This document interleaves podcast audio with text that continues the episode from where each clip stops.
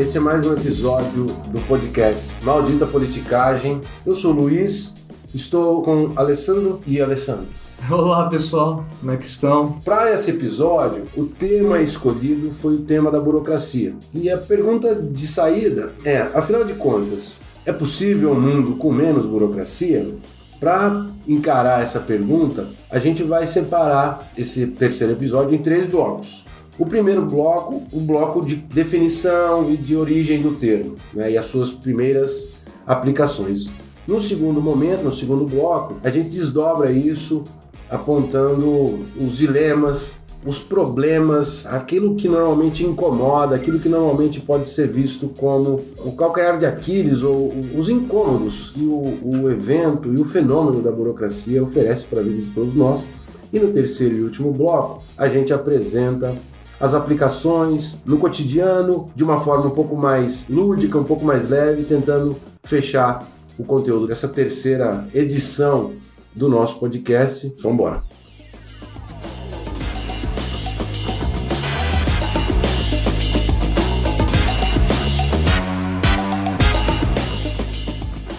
Começar então o assunto, vamos com a pergunta de um milhão aqui, japonês. O que, que é burocracia afinal? Bom, a palavra burocracia, Luiz, ela tem é, um significado que é a união de duas palavras, né? Burô seria escritório, cracia, né? Como todos os outros conceitos, né? Autocracia, enfim.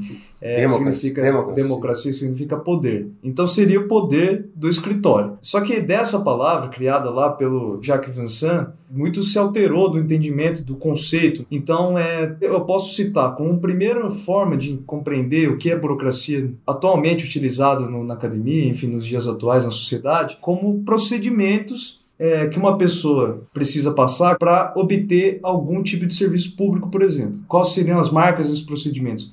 Algum tipo de impessoalidade, ou seja, todas as pessoas são tratadas da mesma forma, precisam passar pelos mesmos processos, mesmos procedimentos para obter determinado serviço público. Definidos por regras prévias, né? regras pré-estabelecidas. Exatamente. Com a justificativa de serem eficientes, de aumentar a eficiência desse processo. Desse primeiro entendimento, ou seja, dos procedimentos, é, surge a utilização do senso comum da palavra burocracia. Né? A utilização do senso comum é pejorativo. Então seria todos aqueles processos muito demorados que uma pessoa tem para obter determinado ganho público, por exemplo, alguém que vai pedir a sua aposentadoria. Ela precisa passar por uma série de procedimentos, de documentos, enfim, que o Estado estabelece e só no final do processo ele consegue. Então, essa demora é o que gera o entendimento pejorativo do termo burocracia. Sim.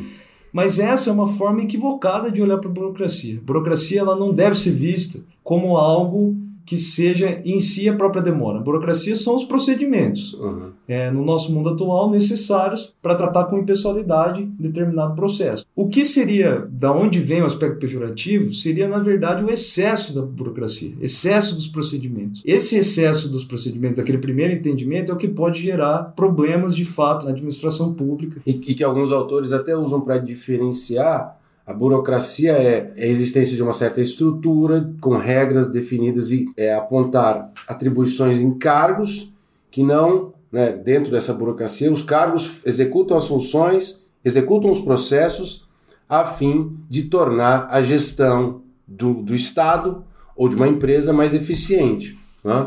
E aí separa a burocracia, que é exatamente isso, de burocratismo, que seria um, enfim, você criar é, cargos desnecessários para servir interesses políticos ou pessoais e assim por diante. O sociólogo norte-americano, o Wright Mills, Charles Wright Mills, ele fala a forma prática de vê-la é por meio de papéis e pessoas, que são as regras e essas pessoas que executam aquelas regras dentro de uma estrutura normalmente grande, pesada. Por isso essa visão de que às vezes a burocracia ela é Negativo. É, negativo, então. Então, é, essa forma de olhar para os papéis é algo que, que simboliza o que é a burocracia, porque de alguma forma é uma maneira de você organizar as coisas, de você criar procedimentos que sejam padrão para todas as pessoas que vão tentar entrar com um determinado processo, pedir algum serviço público, enfim.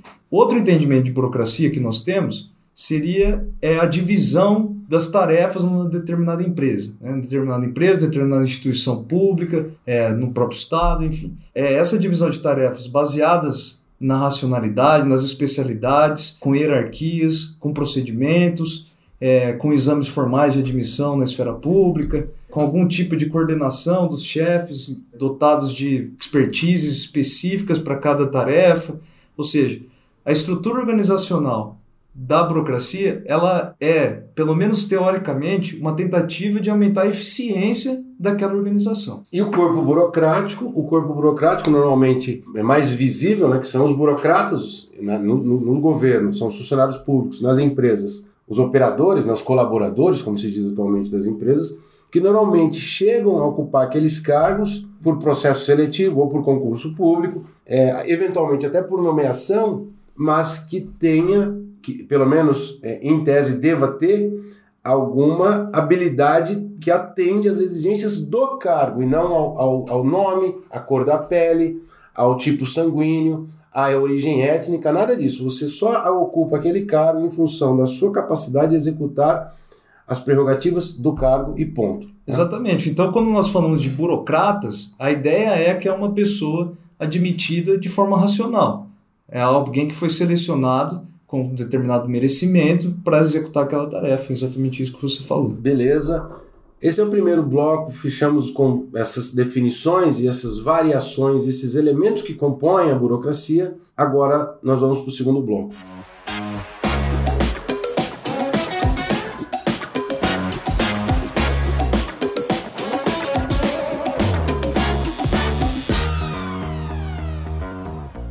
É, desdobrar nesse segundo bloco o, o, assunto desse episódio burocracia, a gente tem que inevitavelmente entrar nesse ponto que é a relação entre burocracia e capitalismo. Como que isso acontece na história e na literatura que você estuda? É, então, a burocracia é, ela é entendida né, pelo Max Weber, grande sociólogo alemão, né, talvez o autor mais fundamental sobre o tema, para vocês que, que, que tenham vontade de se aprofundar, enfim, leiam, a gente sempre fala né, da importância de ler os livros originais, a burocracia ela é vista como uma forma de você aumentar a eficiência, como a gente já disse no primeiro bloco. Por que isso ocorre? Porque você acaba separando é, as pessoas de acordo com as suas habilidades específicas, você é, atribui tarefas delimitadas para as pessoas como forma de diminuir a pessoalidade das pessoas, a, os laços afetivos.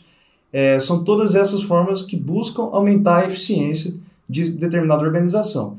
O que é interessante é que se você olhar para organogramas, seja de, de empresas públicas ou de congresso, enfim, você consegue enxergar ali esse olhar burocrático, né? As pessoas estão ali para cumprir determinada tarefa é, só que isso não está presente só no mundo público. Né? Todas as empresas possuem uma determinada burocracia, que é uma organização dos seus funcionários, é uma hierarquia, procedimentos para colocar em prática determinado processo, enfim. Tudo isso é, a gente pode chamar isso de burocracia, sim, seja no mundo público, seja no mundo privado. E na história do capitalismo, a burocracia surge para substituir o tipo de organização é, empresarial ou da política da, da Idade Média, do feudalismo, que era uma organização patrimonial, que era determinada pelos laços consanguíneos. Então, o cargo de, de, determinado, sei lá, um cobrador de impostos era ocupado por um parente distante do rei. E isso, é, à medida em que o capitalismo exige mais eficiência, mais impessoalidade, a forma de organização burocrática surge para substituir o patrimonialismo. Pensando nos nossos nos nossos problemas no, no Brasil seria um tipo de funcionamento do aparato de serviço público que não dependa da vontade da, do Sarney, do familismo, né? E, e, e as, um dos nossos problemas históricos é exatamente a não superação desse patrimonialismo que, que permeia muitos, muitas unidades políticas subnacionais,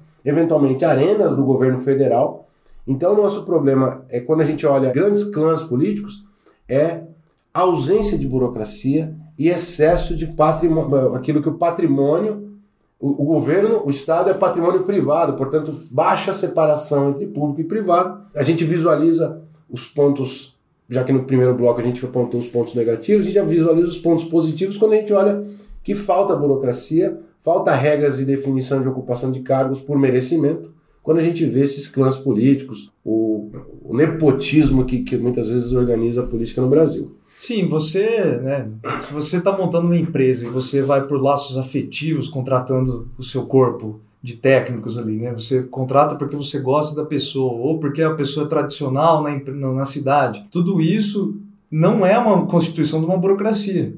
Então seria o oposto do, daquilo que seria o burocrático. O burocrático seria prevalecimento de critérios técnicos para nomeação das pessoas, para a organização desse corpo. Por último, nesse segundo bloco, ainda tem um outro tópico que diz respeito a um dilema clássico entre política e burocracia. Porque a atitude do burocrata é seguir a estrutura que determina cumprir a regra, atender os pressupostos da lei, bater meta, bater, meta, bater ponto. Perfeito.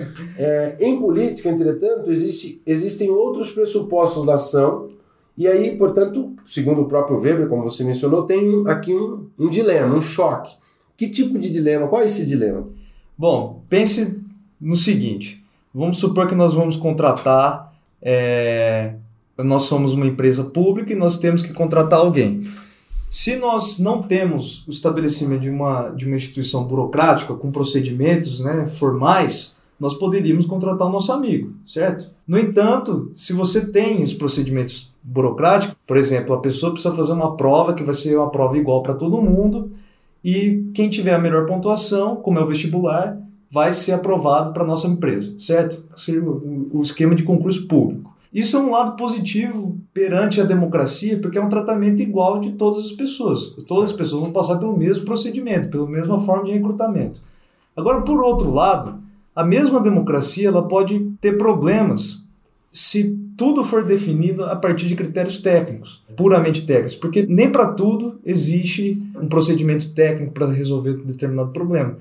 É, nós votamos dos nossos políticos, nossos representantes, né, no Congresso, para presidente, para prefeito, para que ele desempenhe valores, valores para que, que ele transmita valores que, não, que são o motivo pelos quais a gente votou nele. Agora, se os burocratas mandam em tudo no serviço público, por exemplo, é, se, se, a palavra do burocrata passa a ser sempre mais importante, mais relevante do que do político, então para que serve a democracia?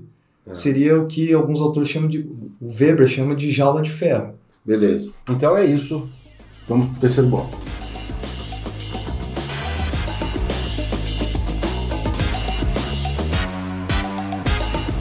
Chegando então ao nosso terceiro e último bloco, sempre a pergunta que nós vamos encarar a cada episódio é, afinal, a burocracia é um negócio maldito, Alessandro? Diga. Então, já conectando também né, com a nossa questão inicial, se é possível um mundo com menos burocracia, eu acho que o entendimento pejorativo, o entendimento de que a burocracia é negativa, na verdade, ele se refere ao excesso de procedimentos não necessariamente a burocracia. O excesso de processos e procedimentos, de regras, às vezes irracionais, regras que não, não, não ajudam ao melhoramento da máquina pública, do, dos procedimentos, isso sim é negativo. Então, o entendimento do senso comum de burocracia, que são os excessos, na verdade é uma maneira equivocada, novamente reitero, é, isso sim é maldito.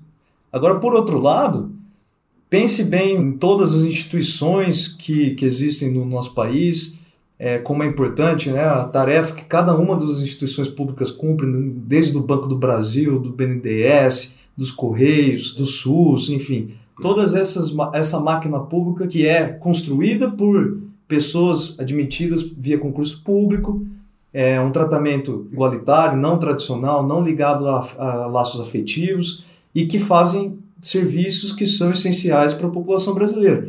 Aqui é, vale ressaltar que existem várias críticas em relação aos concursos públicos no Brasil, e essa é outra discussão, nós podemos entrar em outros episódios. Exato. Eu lembrei de uma aula do professor Antônio Flávio Pierucci, um dos maiores especialistas em Weber. Aliás, eu gostaria de citar também uma pesquisadora que ajudou muito no, na produção desse roteiro, que é a pesquisadora da, da FGV, da Fundação Getúlio Vargas, Gabriela Lota, grande pesquisador, muitos bons Exato, trabalhos. Bem, bem, lembrado. Mas o, o Antônio Flávio Perucci, que é professor de Sociologia da Universidade de São Paulo, e estudioso dessas questões, especialmente do, do Weber, ele dizia assim que, inevitavelmente, o Weber sempre sabia que as coisas caminhariam para um lugar que não era nem bom nem ruim. A burocracia é isso, ela, ela pode alcançar um nível do burocratismo, dos excessos, do irritante, mas é inevitável. E aí o, o professor Perucci dizia, mas às vezes ela funciona. E quando ela funciona, ela é maravilhosa. E aí eu me lembrei, ouvindo essa aula dele, de uma de uma vez que eu fui numa outra universidade que não era que eu estudava na graduação e tinha um, um, departamento, um atendimento de coordenação assim ao público que era muito eficiente. Naquela época, no começo do, do, do século XXI, a, a, a, funcionária, a secretária ficava com fone de ouvido, como se fosse coisa de 10 anos atrás. Já lá ela usava isso e ela atendia com equipe, os, os congressistas, os, as pessoas que estavam no, no congresso, com máxima eficiência, rapidez e impessoalidade, seguir a ordem. E aquilo, para quem vinha de uma outra universidade que não tinha aquela estrutura burocrática bem clara, bem organizada, a gente ficou maravilhado. Então isso nunca sai da minha cabeça de jovem estudante. E por último, na nossa realidade contemporânea, há o surgimento de organizações que, que tentam é, evitar burocracia, como as startups ou organizações que prometem ou apregoam uma, uma horizontalidade entre os participantes da organização, entre os criadores, os, os vendedores, os estagiários, uma, uma coisa sem a hierarquia, sem as, a, aquela estrutura dura da burocracia. Bom, é possível esse tipo de organização, Ale? O que, que você acha? É possível? Possível é, mas a partir do momento que, as, que uma instituição se desenvolve, Assim como diz né, a lei de ferro da oligarquia, que vem do, do trabalho clássico do Mitchell, para quem quiser depois ver, é, ler mais sobre o assunto, a tendência é que quando você busca pela eficiência, você acaba separando tarefas, você acaba criando uma hierarquia. Isso acontece em partido político, é. acontece em empresa. Então, é, se você pergunta, é possível? Sim, é possível. Agora, a maioria das empresas buscam por maior eficiência. Dir, dir, diria o, o, o, o Mitchell, que é, foi aluno do Weber e dono da lei de ferro das oligarquias. Se a organização, qualquer organização, primar, né, se prior, tiver como seu pressuposto a eficiência e a prontidão estratégica, quer dizer, agir rápido, ela vai inevitavelmente ser burocrática. Sim. Portanto, a startup, a partir do momento que ela começar a competir com outras startups tiver que atribuir funções muito definidas para os seus membros, a burocracia está. É como se fosse um ferrugem que vai saindo dentro daquela organização e não tem como fugir disso. É como se fosse. A gente pode usar um exemplo aqui. Dessa vez o Bill não é fictício, o Bill de verdade, o nosso editor de, de áudio e, e o nosso designer. Se ele tivesse é, numa, na nossa reunião e falar: não, eu quero falar dessa vez, eu quero vir fazer aqui um discurso, uhum. eu, cientista político, eu viro designer. Aí eu vou desenhar lá no Paint a nossa apresentação, é. nossa identidade visual, e o biodesigner vai vir aqui falar de ciência política. É. Já violando a atribuição das funções que foram definidas.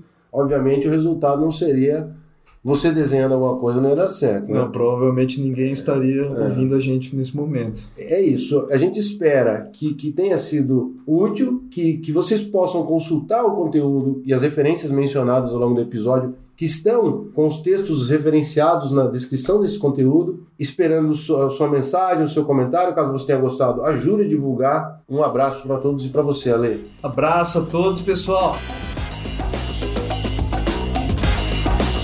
Maldita Politicagem tem produção e roteiro de Luiz Domingos Costa e Alessandro Tokumoto, design e edição de áudio de Fábio Tokumoto.